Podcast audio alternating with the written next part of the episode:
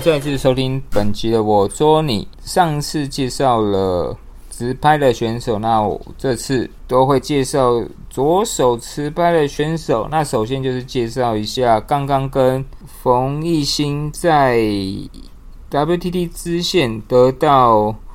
双打比赛冠军的陈建安。那陈建安其实也不是新的选手，他其实出道非常非常久了。然后他最早其实，在二零零八年，他们才十几岁的时候，就曾在西班牙马德里为台湾赢得第六届世界青少年锦标赛单打冠军。二零一三年，他搭档庄智渊代表台湾夺得世锦赛男双的金牌。他一六年也跟庄智渊、江宏杰组成团体组出战里约奥运。因为他是左撇子，所以跟呃江宏杰负责男双的项目。其实呃这几年他呃身体上一直都有一些，不管是腰还是他原本的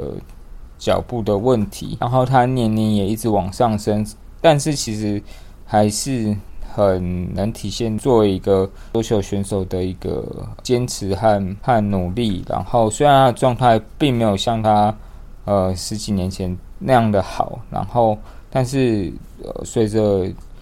技术和球拍其实也一直都有一些更新，他也没有。其实他以前都是靠着他的比较强大的正手，那近年来光正手已经不足以支撑比赛，所以他其实反手也有做一定的加强。其实，在二零一四年签约前，陈建安其实有呃跟算是蝴蝶就合作过，那也寻求。呃，类似装置院的模式，其实他们有推出陈建安以限量的纪念牌，然后现在在大陆的闲鱼，其实你找陈建安的这个纪念球拍，其实相当贵，我记得在一万多块。那听说也是非常好好打。那后来二零一四年正式跟呃德国的 t i m b a 合作，然后成成为新时代代言人，那也是 t i m b a 算是在当时签约，但是。一个台湾，而且是亚洲非常代表的新世代选手。那当时他推出了两支球拍，那一支是纯木骑甲 CCA，那 CCA 就是呃陈建安呃英文护照上面的缩写。那另外一个是 CCA 荣耀，那呃荣耀它那支就是有探险的。那 CCA 七甲这支球拍，基本上它就是比较常见的七甲。纯木的结构，那重点是它，呃，因为要加强它的底筋，其实它的呃厚度是相对厚一点点。那不过它的整个支撑不错，然后握起来也是还蛮不错。嗯，不过就球友实际打的感觉是，如果你要有一定的质量，你可能发力和你的就是握握的，就是力量上都还是要再加成一下，才会把呃力量加上球。球拍上，就是它整体是还蛮持球，而且弧线不错啊。球拍也不会像有些球友是需要球拍有一定的变形，那这支 CCA 纯木机甲也的确有这样的变形，而且恢复速度是蛮好的，所以整个拉球的速度和旋转是都是很不错的。就是它就像我刚才说。它的力量速度就跟你的发力是有线性的，你给它多，它就会回馈到你的板子上。然后，那因为它没有碳纤嘛，所以比较不会有放大。那当然，这个没有放大的因素也导致它进球率会更成功率会高一点。另外就是有加料的这个。CCA 荣耀，那 CCA 荣耀其实它就是厚度没有那么厚，大概六点零 mm 左右了。那外面的面材是零八，那中间是大蕊是呃桐木大蕊，然后立材是阿尤斯，那使用的是常见的方碳结构。那手柄其他跟纯木的不太一样，它有做了一个黄黑色的 V 型，呃，有点土豪金的这个拼花拼接，其实。喜欢的就还蛮喜欢的，在握起来，在球场上这样挥起来，感觉是还蛮有霸气的。那不过它这个手柄的柄型是稍微扁平，然后跟很多人拿 T-Bar 的黑煞七侠稍微是稍微细一些，相对更更扁一点，像 ST。不过因为亚洲人手型通常都没有像欧洲人那么厚实，所以相对是也是适合东方人。那我相信也是某个程度也是为了呈现安所所设计的。那结构上就我刚刚说它外面是淋巴嘛，那所以它其实是非常要求的。整个呃桐木大新的软呃轻和软，然后加上呃方碳的。重量和硬度，所以它会有一个蛮一致性、有融合的一个均衡的击球感。那因为这个，他们最终的一个主要的卖的市场其实还是针对中国市场，所以它这个版型稍微也是为了迎合中国市场去设计的，所以它版型是比较迎合中国市场的 B Hammer 大锤版面。不过重心算是居中，然后田区大。然后稳定性是不错的。那一般来说，这支都会坐落在九十克上下，也算是球友一般所偏好、所爱的黄金重量。那要求也说，呃，CCA Unlimited 其实现在荣耀是算是一个很全面性，而且算不难配匹的呃球板。那不论是搭配狂飙，或者是搭配 Tipa 本身的。德国皮或者是呃日本 Tenergy 的色套，其实都会发挥它球拍应有的呃球拍和球皮应有性能。那还是回归球友自己本身的打法，看你有没有办法呃发挥这个球拍和球皮的一个效能。不会有球友建议，如果呃搭配这种像。T b a 的色套，那其实比较好，就是拉球可能要拉球的时机要更更贴近一点，然后要更确实一点。那粘性胶皮用国产粘性胶皮，可能相对可能就因为它本身制造旋转的能力更好，可能就可以不用那么刻意去做这样的动作。整体呃加料的这个陈建安。荣耀它的手管反馈很好，然后指向性明确，天气大。那以碳素球拍来说，它也算好控制，要摆短啊，要做大力的击打，然后而且不会虚弹。不过它主要是以 TBA 在台湾的这个受欢迎的程度和然后它的定价上，相对还是因为它基本上就是卖的。快要是就大概是四千块，然后那台湾这个大概 Viscaria 售价是呃四千五到四千八左右。这个相对来说，这支球拍并没有那么大的这个诱因会驱发。如果它第一个在一千，就是接近三千元，然后其实就相对会好卖许多。好的，那另外一个要介绍的，其实也是，就是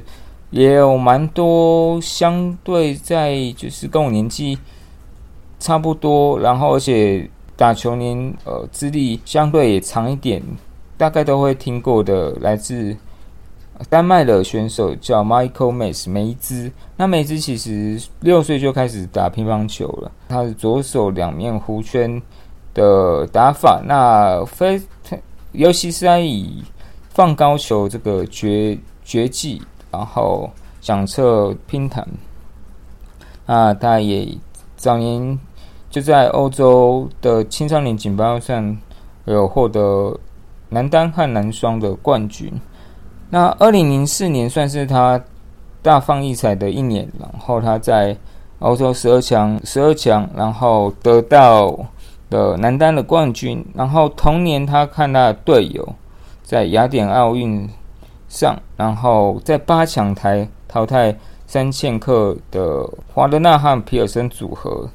成功打进四强，然后并且在当年的冠军战四强的铜牌争夺战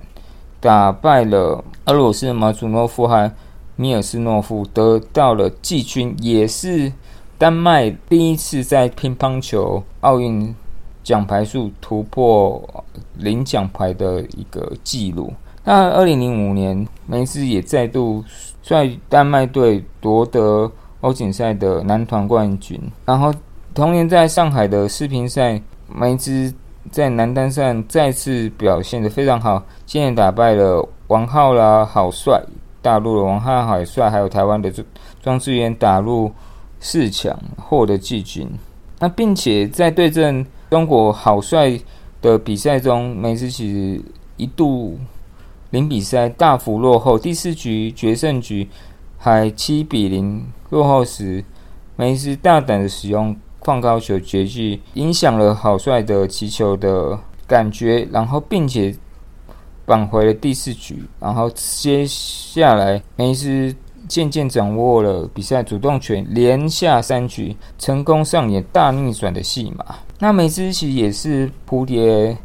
签约的选手，那他他也为他推出了不少的球拍，也有比赛用的，也有成品拍。我今天会讲三支，那其实它不止啊。然后它本身使用是梅兹碳，那这支也是目前也。算绝版没有在在贩售，那它比较特别，其实跟刚刚的这个呈现案那个比较像是，它外面是一样是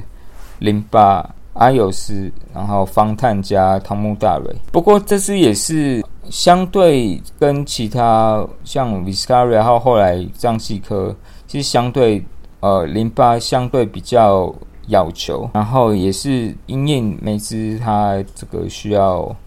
呃，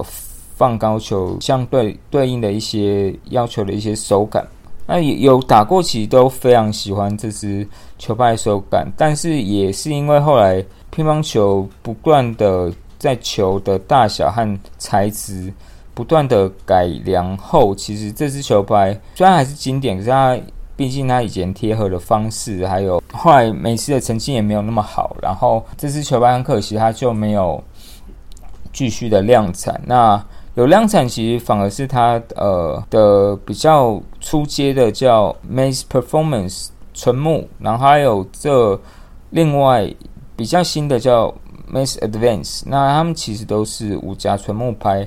然后那 Mass Performance 这是相对旧一点的五夹纯木，其实查不到查不到它的结构，但我蛮确定的 Mass Advance 这是比较新一点的。梅斯挂名的呃纯木拍，它的外层一定是零八，那子弹里面立材的使用一八五其实说是零八，那精英乒乓网说是阿尤斯，那中线都是桐木大蕊。不过就是基本上他们就是每次 Advance 和每次 Performance，基本上它就做手感上改良，那呃整个支撑有在。好一点，那手感也好一点，但是基本上它对应到现在的这个打法，就是它还是比较是给比较是给呃中阶和初阶的大球员。如果你是刚接触，然后你不太知道要买什么球板，像新版梅斯五夹是非常不错的。然后虽然它厚一点，但是它有不错的这个。呃，支撑力，然后上台也也不错。那它不会很很快，它很慢。那那如果你真的觉得速度要快一点，那就是配稍微硬度再呃硬一点的皮，其实就会速度会会增加一点。那接下来要介绍的也是法国女选手，然后那她叫盖廷，然后盖廷其实也是很早就接触桌球，那七岁其实。啊，他爸爸其实也是打桌球啦，并且当上呃法国地区乒协的主席。那七岁就打赢了爸爸。那一九八七年，其实盖廷就曾经在瑞典公开赛打赢了华德纳。一九九一年，在世乒的决赛，可惜输给三剑克尔皮尔森，获得第一次获得单打的奖牌。那次年的奥运会，盖廷则是大发神威，接连淘汰了韩国的呃牛郎魁丁义、马文中国马文革等高手。然后，但是因为经验就还是欠缺一点，输给了如日中天的华德纳，得到了奥运的银牌，那也是法国乒乓选手选手在奥运会创下最佳的成绩。那隔年一九九三年，盖廷技术已经越来越成熟了，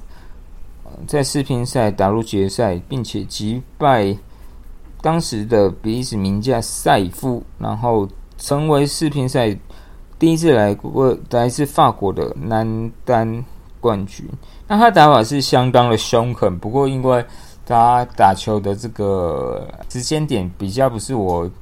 就是在追。这都在看篮球和棒球，然然后这比较少看到他实际的打法，那就是只能看一些就是 YouTube 影片。那他基本上他有跟两间球拍公司合作过，一个是日本的亚萨卡，那亚萨卡其实为他推出，其实你在网络上打亚萨卡和盖廷是会跳出蛮多的，像。我们台湾的一个蛮特别的呃桌球评论家叫半条命，就是会有写到有一只叫盖廷 Extra 三 D，然后的五甲，那他个人很爱，可是他因为他都配那种很硬的皮，那种大陆 P F B 四，他配反手，然后其实他的打法是不太是我能理解的范围了，所以他。觉得好打的皮和球拍，就是对我来说，我觉得还是尊重，那就是参考。然后它也有一只是盖廷的 Carbon，然后还有盖廷 Extra，然后那这这都是亚萨卡的推出了。那最早的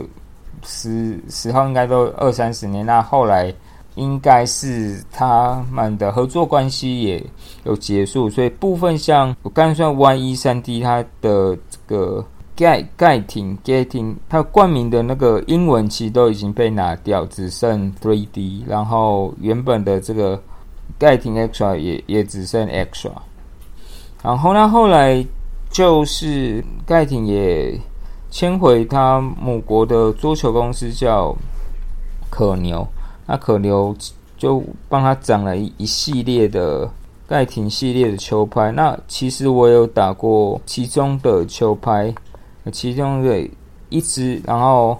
那他为他，我记得是有到六支左右。那分别有黑檀七，然后鸡翅木九，然后还有什么什么胡桃木五加二。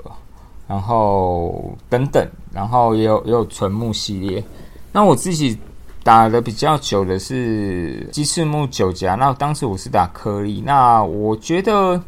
就是它打起来手感其实是 OK 不错，但是后来有尝试，那时候没有玩那么多球拍的时候，会觉得诶手感很好。但是开始玩比较多球拍，就觉得呃在击有些击球的时候它。会有点发恐，就它的这个手感的连续性会有点没有那么好。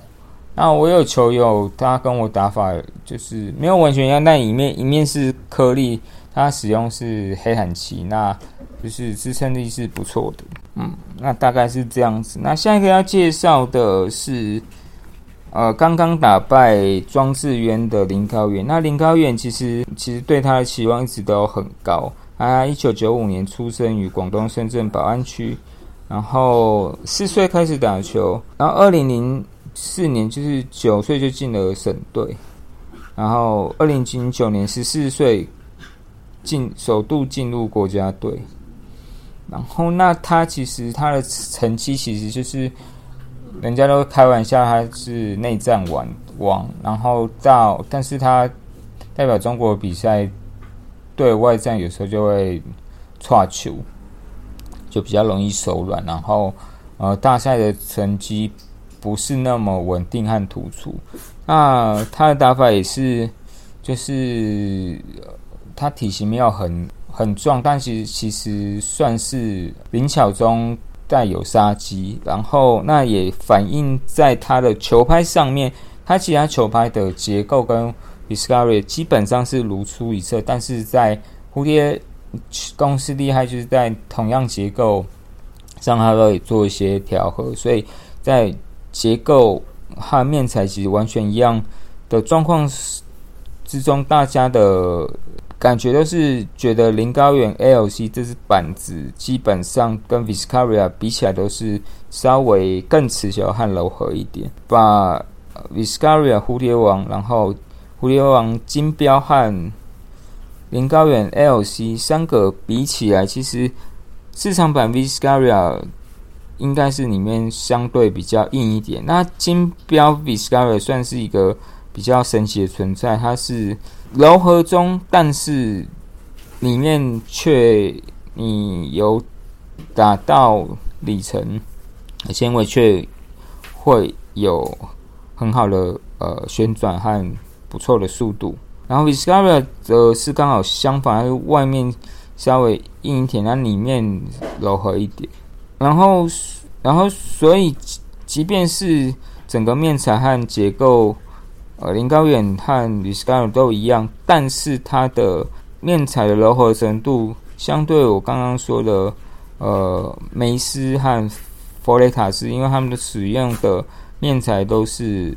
呃零八。所以就是他们的柔和程度会相对跟我刚刚林高远 LC 的这个面材柔和程度会跟使用零八的弗雷和美斯会相对接近。那所以基本上他球友都会觉得这是呃林高远 LC 会是一支比较偏柔和的弧圈板，但是都还是可以透过配皮做一些微调。那除了 LC，它其实也有另外 ZLC 和 Super 自由 C，。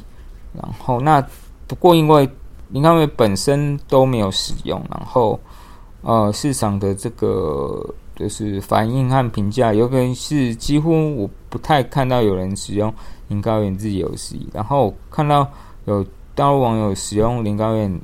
呃超超级林高远，基本上就是。呃，速度非常快，呃，就不是，就是很很不好控制，就是跟林高远 LC 就是另外一个世界的东西。最后一个要介绍左撇子选手是有泥瓦老师支撑的单语消息。那单语消息也是一个很神奇的存在，就是他也是在很很年轻的时候就为呃，十四岁多一点就代表日本参加世乒赛，然后而且那时候就是二零零九年代表日本对战当时身披南美战袍的小球老将刘松，其实可以发挥，但你相信那时候发挥他多变的打法，然后而且当时排名不高的他一举杀翻了老将刘松，然后他基本上。单羽的打法就是观赏度很高，然后在设定里面又会有一些看起来很飘逸或者随心所欲的一些灵巧的球，像一些侧切或者去意想不到的一些线路。大陆人会觉得打法很佛系，不过在我来说，看来我会觉得这是他打球的一个。自己的一个节奏了。那单羽消息也算是这些以上说的球员相对使用球拍替换使用球拍相对比较高的。然后他使用过非常蛮蛮多不同的，像呃之前也使用过 TSP 呃 Swat Speed 的纯木拍。然后像他二零一六年所使用的其实是 Coated AFC，是一支。五加四的球拍，然后五木加两层碳，呃，方碳和两层羊毛碳。那羊毛碳也是呃，Victus 在在 FC 这个系列很常会使用的一个元素。那它整个是它的质感是蛮好，而且控制很好。那就是呼应单语消息需需要做很多一些控制。然后，所以有球员觉得，诶，这打起来真的不太像是纤维，甚至这是五加四的。那但是如果你有发力，它其实越发力球速就是越快，然后而且不太会有断档的问题。虽然这不会是最暴力的拍，但是呃手感和指向性都是算是非常的不错。那另外就是还有呃单语消息探，然后它就是 c o k i n i w a 就是写的 c o k i n i w a 然后基本上它也是五加四，结构也是跟刚刚这个方碳和羊毛碳类似，然后它不一样是它的，因为它是在刚刚是 Quarter FC 之后推出，基本上它就是在。它的这个大型加厚，然后弧线再平一点，然后然后因为有挂名嘛，所以就是对板上有他的签名，然后另外也有另外一只是七甲。纯如我说，就是单羽消息算是一个，当然会在实战中测试不同球拍，所以二零一七年据说在世锦杯打进八强时候。其实就是当时手上使用是就是这支 Niwa 邓羽消息七甲，然后这支稍微重心靠拍柄，然后所以控制来说蛮不错，然后出球的速度不错，然后稳定和反弹都不错，所以呃蛮适合前台一些扣杀和进攻的。然后那最后就是。讲了一些就是左撇子的选手和左撇子选手所代言的球拍啊，也不是左撇子就就是右手也可以打啦。然后，然后为什么会推荐这些球拍？其实我当你当你最近这个一个月也有尝试一个多月也有尝试用左手打球，那其实也。因为我之前有访问过阿英，那他其实是呃阿英工程师，然后他两年多前是因为车祸受伤，改了左手。那我是因为好玩，我就觉得诶，做说看可不可以用左手打球。那原本其实就只能简单的拉拉球，然后反手是几乎没有办法。那那经经过稍微多的练习，那也因缘机会。我也是在上桌球课，其实右手是有一点不舒服，然后导致我其实当下我是没有办法用右手上课的，所以呃，基本上我只好请求跟教练说，那天的一小时我需要用左手。没想到教练觉得，诶，我左手的一些第一就是左手比较没有右手那么多的坏习惯。然后相对我的协协调性，以初刚开始打算是还可以。然后那我也觉得这样就是左手都可以稍微打一下，就是蛮好玩。好，那以上推荐给大家。然后那闲暇没事也可以用左手打看看，就是像波尔一样，卡德纳罗一样换手打球很帅的。好，我们下次见，拜拜。